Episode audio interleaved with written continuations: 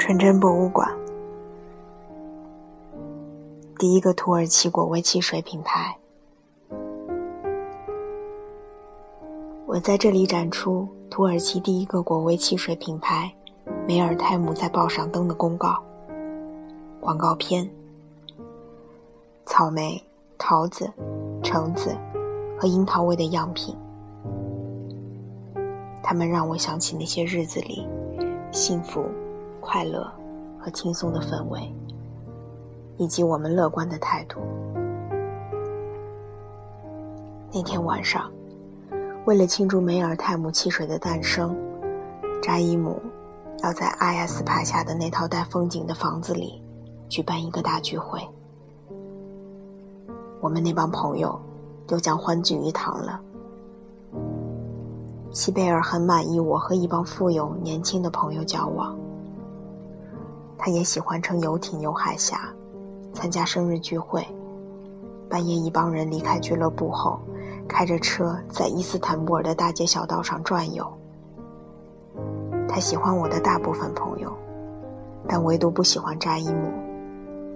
他说，扎伊姆是一个过分喜欢炫耀、过分风流和庸俗的人。他还觉得他的一些行为很低俗，比如。在他举办的聚会上，为了所谓的惊喜，叫人来跳肚皮舞，用印有花花公子图案的打火机给姑娘们点烟。至于扎伊姆，跟那些他绝对不会和他们结婚的演员、模特玩的婚前上床游戏，则更让西贝尔觉得厌恶。他认为。他和那些正经姑娘建立的那种根本不会有结果的关系，是不负责任的。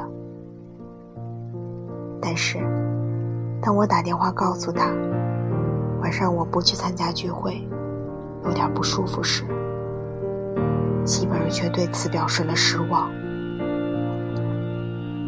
这让我很惊讶。西贝尔说：“听说。”那个为梅尔泰姆汽水拍广告、上了报纸的德国模特也会去。你不是总说扎伊姆会把我带坏吗？如果你连扎伊姆的聚会都不能去，那你是真的病了。这倒让我担心了。要我去看看你吗？不用了，我母亲和法特玛女士在照顾我。明天就好了。